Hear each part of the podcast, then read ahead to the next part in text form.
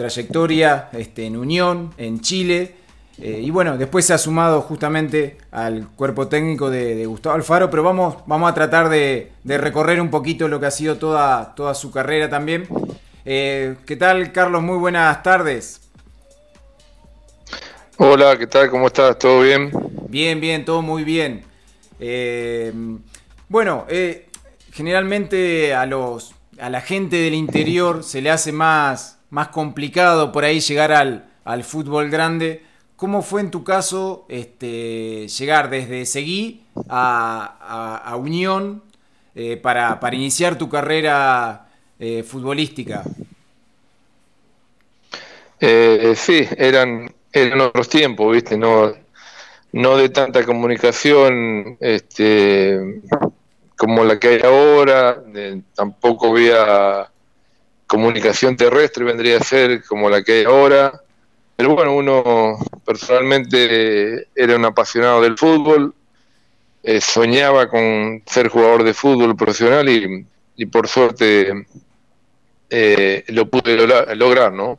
Yo eh, soy nacido en Seguí, mis viejos están ahí, mis hermanos, jugué en la Liga Paraná Campaña, en el Seguí Fútbol Club, después pasé a Cultural de Crespo, de acá de Crespo, que militaba en aquel entonces en la Liga Paranaense pues después tuve algunos regionales en aquel entonces, que por ahí si vos eh, sos muy joven tal vez no, no sabés de qué se trata, pero eran unos torneos que después terminaban todas las ligas locales, vendría a ser, se jugaba un torneo regional, que se iban eliminando los equipos y iban avanzando a nivel eh, provincial y después a nivel nacional, que era más o menos noviembre hasta febrero. Claro. ahí jugué en Belgrado, patronato, Después pasé a Atlético Rafaela cuando Atlético Rafaela estaba en la Liga Rafaelina, todavía no militaba en, el fútbol profesional. Y ahí dos meses y me llamó Leopoldo Luque, que estaba de técnico en, Unión de Santa Fe. Y ahí arrancó mi carrera deportiva, eh, futbolística, profesional, vendría a ser yo tenía 24 años, algo medio anormal, ¿viste? Ah, mira vos, sí, sí, sí, sí, sí. Este y bueno, tuve casi cuatro años ahí en Unión, después pasé a Coronel Chile, jugué en Rafaela, en Atlético, ya en la Penal, y jugué en Huracán de Corriente. Claro. Después me retiré en Atlético Rafaela, segundo Gustavo, el técnico Gustavo Alfaro, ¿no? Claro. Eh, y de esa, de esa etapa como, como jugador, eh, ¿Cuál es este, el, recuerdo más grato que, tenés? Y deportivamente, casi todos los clubes me dejaron algo, porque yo en Unión, bueno, ascendí eh, en aquella final recordada en el 89 contra Colón, que le ganamos 2 a 0 en cancha de Colón y 1 a 0 en cancha de Unión. Claro. Y bueno, y la verdad un recuerdo, recuerdo hermoso, que hace poquito se cumplieron 31 años. Después me fui a Cobrelo de Chile, que el segundo año, en el 92, salimos campeón de, Chile. Después tuve el ascenso con Huracán de Corriente y no pude hacer nada más allá que una buena campaña con Atlético Rafaela. Pero por suerte en todas las instituciones, en todos los clubes que tuve, tengo lindos recuerdos, ¿no? Claro. Vos contabas, bueno, llegaste, digamos, eh, grande, entre comillas, con 24 años, eh, al fútbol profesional. Eh, ¿Crees que tu carrera hubiese sido distinta de, haber tenido esa chance siendo más joven, con 17, 18 años? No sé si distinta, pero sí hubiese, hubiese tenido otra pulida, vendría a ser futbolísticamente, ¿no? Porque yo jugaba prácticamente en ligas locales. Y tal vez hubiese tenido eh, la experiencia de haber estado en inferiores, este, eh, entrenar todos los días, eh, competir con, con otra clase de jugadores, por ahí podría haber tenido otro nivel, pero bueno, mi carrera ya está y estoy muy este, satisfecho con lo que hice. Claro quizás eh, el hecho de, este, de, esa desventaja que, otorgabas ante tus rivales, de decir otra pulida, como, como dijiste vos, eh, te hizo ver este, el fútbol, desde más desde los tácticos, estar más atento. ¿Crees que algunas de esas cosas eh, vio Alfaro en vos cuando te tuvo técnico que después este, te, llamó para colaborar con él o cómo se dio esa chance? Eh, sí, yo cuando llegué a Unión, o sea, yo me daba cuenta que me faltaban cosas. Y lógicamente tenía que estar más atento o... Eh, estar a la expectativa y, este saber eh, lo que tenía que hacer. Eso era... Eh, disculpame que estaba sonando el teléfono. Sí, dale. Y, no hay problema. Y bueno, y eso fue que, que por ahí desarrollara otra cosa eh, en la cancha y bueno, después yo con Gustavo, eh, cuando estuve cuando lo tuve técnico, uno cuando va a ser técnico ve cosas adentro de la cancha, ¿no? Eh, yo fui capitán, uno ve otra cosa que, le interesa, vendría a ser. No es que sea mejor ni peor, pero bueno, uno tiene esa, esa inquietud y despierta, le despierta esas cosas de, ser eh, algo más de, lo táctico y, y en ese sentido, ¿no? Claro. Eh, Vos hace 20 años que, trabajás este, justamente en el cuerpo técnico y, lógicamente hace 20 años eh, no se veían este, las cosas y los detalles que se ven hoy. Eh, ¿En ese momento te sentías preparado para tomar esa responsabilidad o, lo viste como una, eh, justamente como una chance y, fuiste desarrollando las capacidades a través de, la experiencia en el campo de juego? Eh, como te decía hoy, uno ve inquietudes y le gusta esta profesión que estoy este, desarrollando ahora, que el director técnico. Mm. Yo cuando estaba jugando hice el curso técnico y bueno, ya tenía esa ese estudio, ¿no? Y a medida que uno, bueno, yo con Gustavo desde el 2001 que, que estoy con él, que estamos en el cuerpo técnico, eh, que agarramos el Belgrano de Córdoba, hasta ahora uno se va eh, descubriendo cosas, va este, perfeccionándose, lógicamente que, todo va cambiando, hay que ayornarse y, bueno, de aquel entonces hasta ahora han cambiado muchísimas cosas, más allá que fútbol siempre es fútbol. Claro. ¿Y cómo, cómo se, hace justamente? O sea, el ayudante es un técnico, o sea, son dos técnicos que trabajan y dirigen a, un equipo si se quiere. ¿Cómo, cómo se, se, hace y, cuál crees que, es tu, función más importante? O sea, ver cosas, plantearles duda al técnico, ¿cómo, es el trabajo en el día a día? Sí, seguro, a ver. Eh hay un montón de, cosas que hace el, ayudante de campo que lógicamente tiene que ser técnico porque si no, no, no puede salir a la cancha, ¿no? Mm. O no puede ir eh, alguien que no tenga el curso hecho o el título de técnico y salir a una cancha. Eh, es como que, a ver, un abogado quiera, este, eh, o, sea, que una persona común quiera ser abogado, tiene que ser el título, ¿no? Algo así. Eh, después sí, eh, lógicamente uno planifica eh, la semana, planifica la temporada, planifica el día y ahí cada uno tiene su rol, más allá de que la idea siempre es la misma de, cuando toma un plantel y después, bueno, trabajar con las líneas, diferentes líneas, individualmente, y, si yo tengo una idea diferente, bueno, charlarlo, conversarla en este caso con Gustavo y, después la decisión la toma Gustavo, ¿no? Porque porque trabajemos juntos vamos a tener siempre, este, o vamos a ver todo igual. No, cuando veo algo diferente, lógicamente lo consulto con él o, con el cuerpo técnico.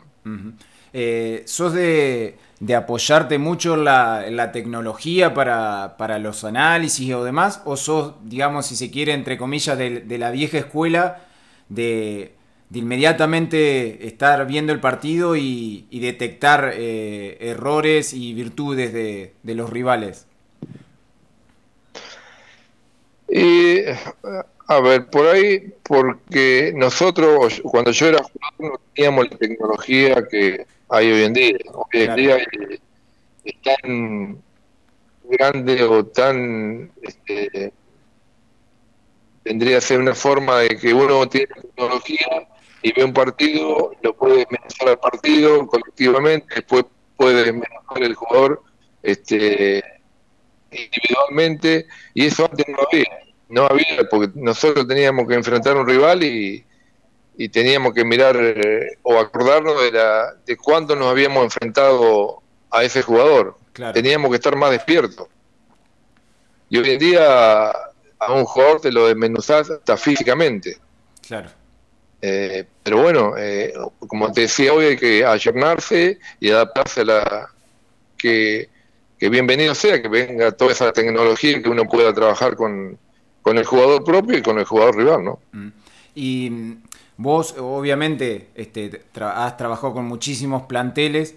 Eh, ¿Crees que, el jugador por ahí eh, va perdiendo justamente lo que vos decías, e, ese, ese ojo, ese buen ojo, y, está cada vez más mecanizado y acostumbrado a que, bueno, justamente vos le, le, entregues un compacto de unos minutos y ahí sepa cómo es el rival, cómo defiende, cómo ataca? Eh, y, pierde esa...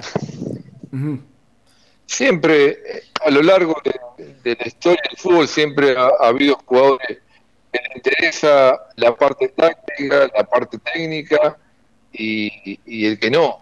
Eh. Normalmente siempre ha habido jugadores por ahí limitados técnicamente, pero muy dotados tácticamente el, el jugador talentoso es más distraído tácticamente. Ajá. Lógicamente, hoy en día, porque vos le das todo el trabajo o, le das eh, todo lo, que tiene que hacer desmenuzado, por ahí puede llegar a tener un poquito menos de interés que antes, porque antes eh, eh, tenía que estar muy despierto, allá que no que hoy se han dormido los jugadores, pero al tener todo servido, por ahí como que se le va el interés. Claro. Pero bueno, eh, los tiempos cambian, las formas cambian y uno se tiene que acomodar a lo, lo que está pasando en el presente. Claro. Eh, ustedes han trabajado obviamente en muchísimos clubes aquí de Argentina y tuvieron una, una experiencia también en, en Arabia Saudita. ¿Cómo, ¿cómo fue eso? debe ser, no, no debe ser fácil este, desde ningún punto de vista, me imagino. No, no, porque un idioma, idioma y costumbre totalmente distinta a la nuestra. Y, jugadores que no son, eh, diría, tan profesionales y no son tan despiertos eh, tácticamente. Eh, allá lo trabajábamos y es como que se olvidaba el jugador lo que habíamos trabajado en la semana. Ah, era, era, era complicado hace de cuenta que trabajaba con chicos eh, eh, muy chiquitos, ¿no? Que por ahí, bueno, el, central o un, o un defensa se tenía que quedar a marcar y no, él se iba al ataque, ¿no? Después resulta que venía la contra y estábamos mal parados o cosas así, ¿no? Para mm. hacerlo más este, sencillo a la, a la, explicación, ¿viste? Sí. Y, y la vida allá, más, allá del fútbol, eh, pudiste... Totalmente, totalmente distinta a la de acá. Eh, sinceramente, eh, otro mundo, ¿no? Mm. Eh, otro mundo que no sabes. por ahí uno acá puede tener una charla con el jugador, el jugador es más profesional en el entrenamiento y en, el, y en la vida particular de él, y allá, bueno, sabe lo que hace, ¿no? por ahí hay una, una anécdota de, por ejemplo, el profe que cuando quería trabajar físicamente duro, mm. eh, bueno, había jugado siempre seis, siete jugadores que se decían al profe que estaban decompuestos. Bueno, no era así, o si llegaban tarde, una cosa de, de esa que acá no, no, pasaba, no, existen. Claro, claro, claro. De nueve, diez años atrás, ¿no? Sí. Y, y, a, y a vos particularmente te, costó eh, esto de estar eh, alejado de la familia, más allá de que cuando trabajás, este, vos por ahí estás en Buenos Aires, estado en Rosario, qué sé yo, pero estar tan alejado eh, fue, fue complicado también. Y sí, el, fútbol siempre te da cosas que por ahí en otra profesión no, no, no, no la tenés y, te quita muchas cosas que también en otra profesión podés disfrutar de la familia y todo eso. Eh, esta es una profesión que te tiene que dar una mano grande la, la, familia, o sea, los hijos, la señora, y por suerte yo a eso lo tengo, ¿no? Eh, que me, me apoyan en, la profesión que tengo, ¿no? Mm. Y uno eh, se, se, acostumbra también a, a, eso, digamos, este, a que, bueno, por ahí estés un, un día tomando mate con, con tu hijo, tu familia comiendo un asado, y al otro día te tengas que viajar a cualquier punto del país o al exterior y no verlo por, por, seis meses? Ya están acostumbrados. Ya. Eh, ahora, bueno, yo le decía a mis hijos que ya están grandes, ¿no? Mauro tiene 26, mi Carla tiene 28, mm. que bueno, en esta cuarentena lo he disfrutado como nunca, ¿no? Más allá que sean grandes, porque hubo un momento que, que de felicidad o de algún problemita que yo no podía estar y, y en ese momento que yo que yo tenía que estar presente, lamentablemente no, no pude estar. Y bueno, en este tiempo que, que, no hemos tenido que cuidar y yo no he estado con trabajo, la verdad que he disfrutado mucho de mi familia. Claro. Y Carlos, ellos, eh, ¿en qué momento pueden disfrutar con vos? ¿Has tenido, o sea, grandes alegrías en, el fútbol este, desde que, estás trabajando con, Gustavo Alfaro? ¿En qué momento ellos pueden disfrutar con vos? Porque obviamente, o sea, uno desde afuera dice, uy, qué bueno, juega, no sé, cuando estaba en Boca, Boca River, qué lindo, voy a ver el partido, pero vos no podés atenderlo porque está con la cabeza que te explota con el partido justamente. Eh, ¿Hay algún momento que la familia disfruta?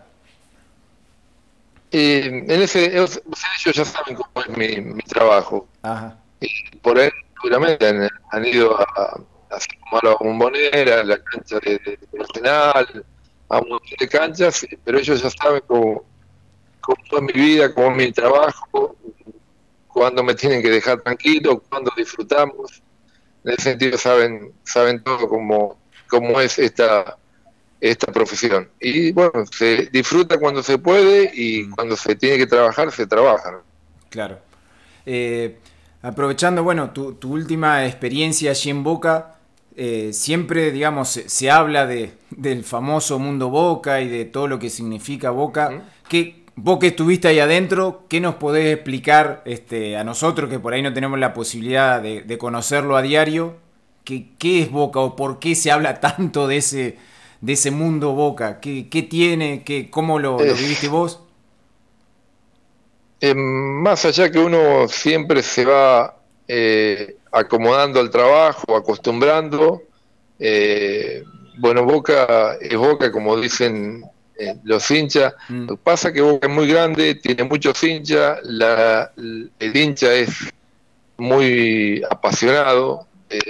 Hincha de Boca consume lo bueno y lo malo. Eso los programas viven este, hablando de Boca. Si hablan de otro club, es como que el, mucha gente cambia de canal. O sea que tienen que hablar de Boca. Más allá de que también River es un club muy grande, ¿no? Pero bueno, el hincha de Boca tiene eso. Y, bueno, después el, el, mundo, el club, nosotros llegamos, eh, hablando en lo deportivo, en un momento muy complicado, que Boca había perdido la final de, de la Libertadores con River, con su eterno rival. Y bueno, era un momento, enero del 2019 un momento muy este, dramático vendría a ser para para todo el club Boca, hincha y, todo lo que esté vinculado a Boca, ¿no? Claro. Por suerte pudimos levantar muchachos, pudieron recuperarse, algunos se fueron y, y bueno, teníamos que levantar el equipo deportivamente, por ahí el resultado fue, fue bueno, eh, no le encontramos una, un patrón de juego, pero bueno, era porque se venía de un momento muy, muy complicado, ¿no? Claro, Claro. Eh, a mí me... Perdón. Sí, sí. Perdón, después eh, fue un año de elecciones, que también eso repercute mucho porque hay mucha disputa eh, en la parte de dirigente, en los socios. Boca es tan grande que es más grande en las votaciones, en las elecciones, estoy seguro que es más grande que, votar en una provincia. Claro. Eh, justamente vos decías, eh, por ahí no, no encontraron un, estilo, y a mí me, daba la sensación, obviamente desde afuera, sin estar, como decíamos, en el mundo boca, eh, ustedes justamente tienen una trayectoria de, años, vos 20 años trabajando con, con Gustavo, y, digamos, cuando vos vas a buscar a un técnico, sabés, obviamente, más o menos los patrones que, se mueve. Y daba la sensación de como que después le, querían pedir otra cosa eh, al equipo de Alfaro, digamos. Este, no sé si, si, fue una mala lectura de los dirigentes o... No, no, a ver, a ver. Eh, nosotros con Nicolás Burdizo, con la, gerencia deportiva con Nicolás Burdizo, con Aníbal Matellani y con Nico Chiesa, sabíamos lo que buscábamos. Después está, bueno, el, folclore del fútbol, que es el periodismo, que nos querían que nosotros seamos el, Barcelona, que lo superáramos River eh, futbolísticamente. Claro. Era un imposible, porque bueno, nosotros agarramos un equipo como estábamos, como te había dicho anteriormente, y River venía eh, de, con un cuerpo técnico de hace cuatro o cinco años, eh, con un equipo aceitado. Nosotros lo que teníamos que, hacer lo hicimos, que era bajarle eh, a River, tratar de no perder con River, más allá que nos ganamos, mm. y después le ganamos en, nuestra cancha y nos faltó un gol. Claro. Si nosotros hubiésemos podido meter ese gol, hubiese sido otra historia. Pero bueno, tal vez nosotros hubiésemos pasado en la Copa Libertadores en la semifinal y, nos tendríamos que haber ido porque era un, año de elecciones. Claro. ¿Crees que por ahí eso del año de elecciones lo, perjudicó más que, lo que fue la parte deportiva? No sé si nos perjudicó, fue un, condimento muy, muy pesado también, ¿no? Porque mm. el jugador eh, apareció, bueno, Riquelme, apareció otro muchacho y también eh, estaba eh, la incertidumbre del jugador que si que se quedaba en el club o se tenía que ir y eso también este, influyó en, la presión del jugador, ¿no? Claro, claro. Eh, ¿cómo, fue para vos el tema de, trabajar con, tantas figuras y, tratar de administrar los egos dentro de, un plantel como, como Boca? ¿Cómo te sentiste? No, muy, muy cómodo, normal. La verdad que los jugadores, un compromiso es sacar la adelante, muy bueno. Eh, en ese sentido, ni, ningún problema. Y después, eh, más allá que sean jugadores de mucha jerarquía, siempre el jugador, por más este club que esté, así sea un club grande o sea un club de, de, tabla, el jugador siempre quiere jugar. Mm.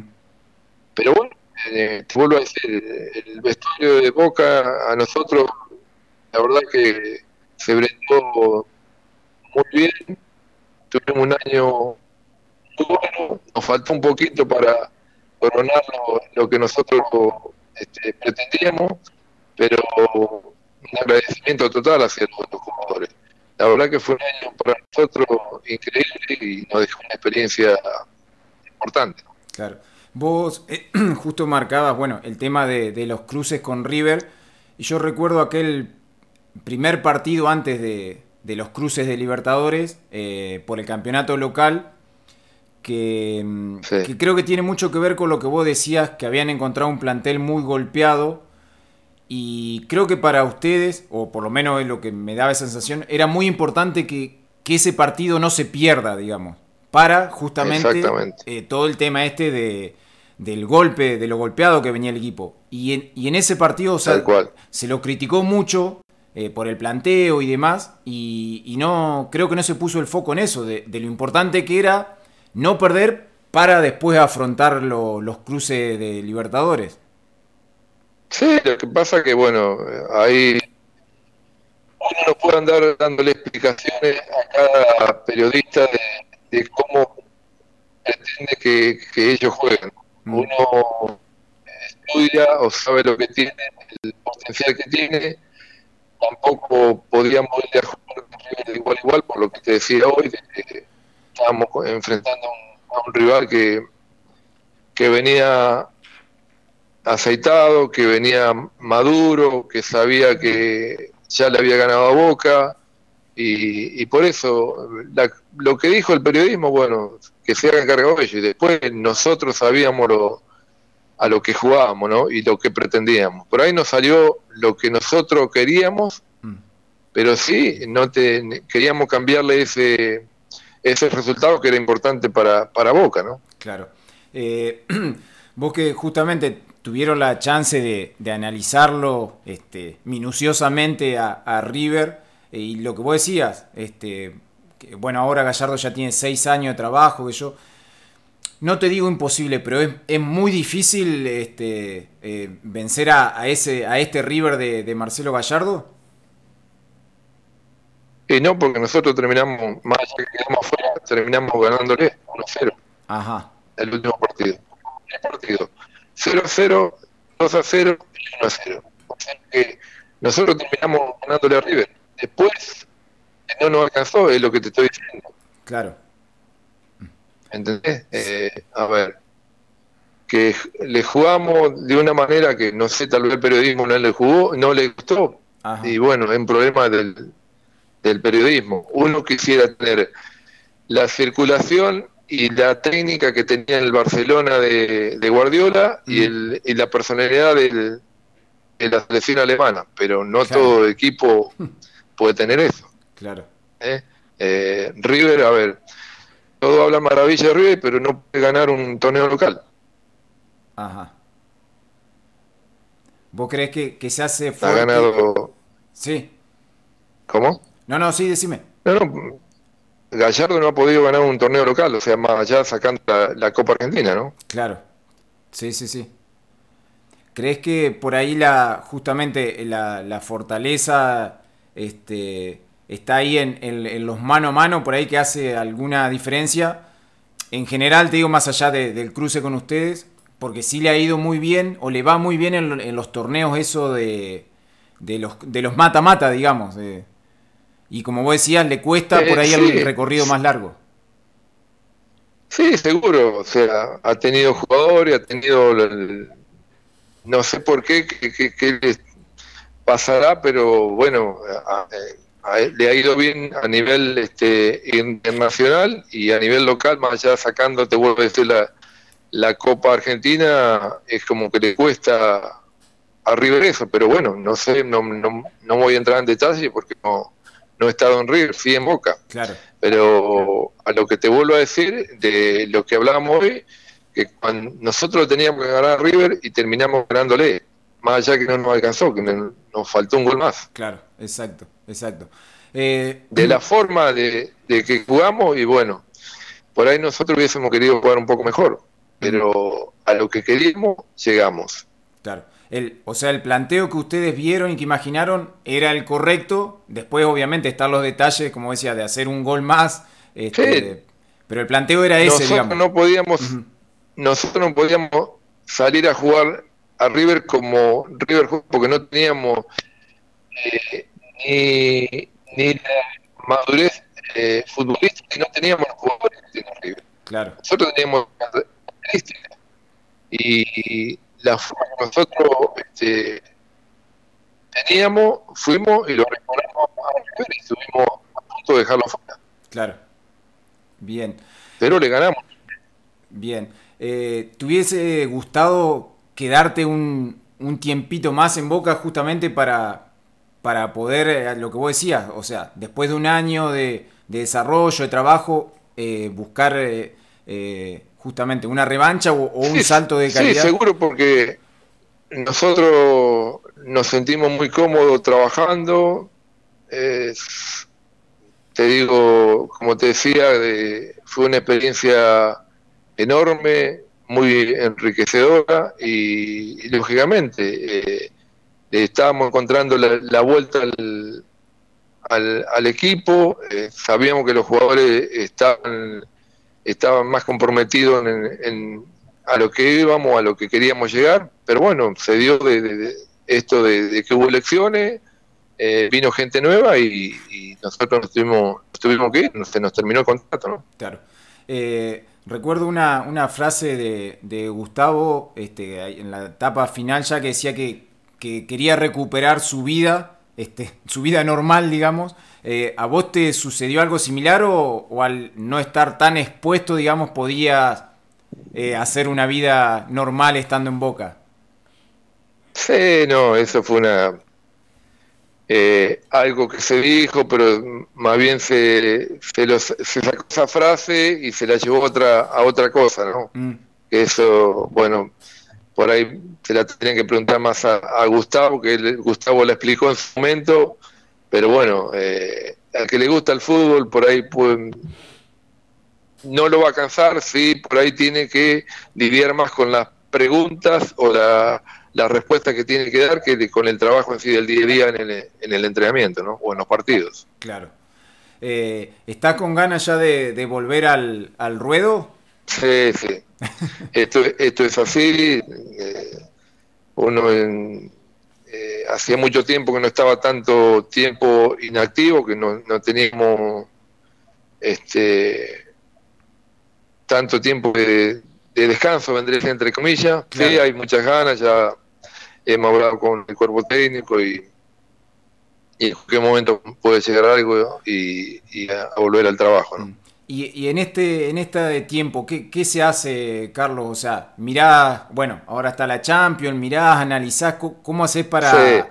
¿Se juntan, no sé, por Zoom y charlan? ¿Cómo...? Sí, sí. Eh, bueno, en, este tiempo de, de estar encerrado, de la cuarentena, es como que uno se ha adaptado más a la tecnología, al Zoom, a mirar partido, analizar cosas, hablar eh, con, bueno, con nosotros el cuerpo técnico, con otros colegas y, mirar un montón de, cosas que por ahí antes uno no, al no estar tan encerrado no tenía la, el tiempo de hacer todas estas cosas, ¿no? Claro, claro.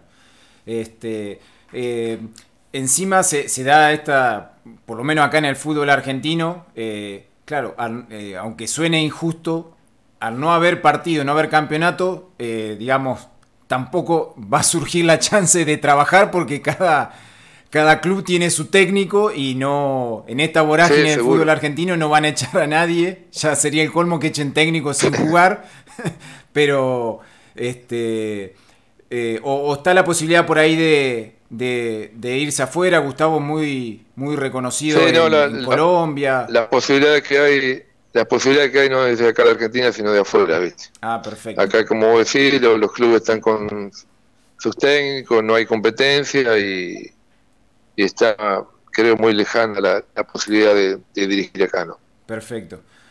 Bueno, Carlos, ojalá, ojalá arranque y, y este se puede hacer todo normal como ya ha arrancado en otros este, países y que podamos ver el fútbol en, Argentina, ¿no? Más allá de que seguramente hay que tener el cuidado, que seguramente va a haber, o como hay muchachos con invitados, pero bueno, hay que tener, tomar todas las precauciones y, tratar de, de que vuelva toda la normalidad, ¿no?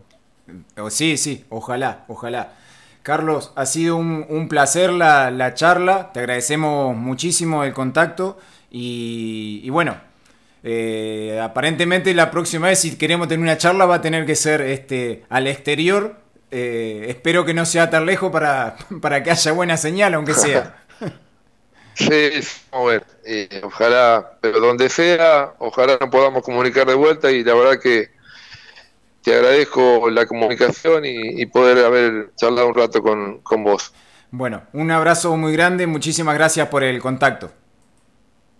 Bueno, un abrazo y, mucha suerte con el programa. Muchas gracias. Era la palabra de Carlos González, ayudante de, campo de Gustavo Alfaro durante 20 años, hablando de, todos los temas, su paso, este, obviamente, y todo lo que se generó a través del último paso por Boca.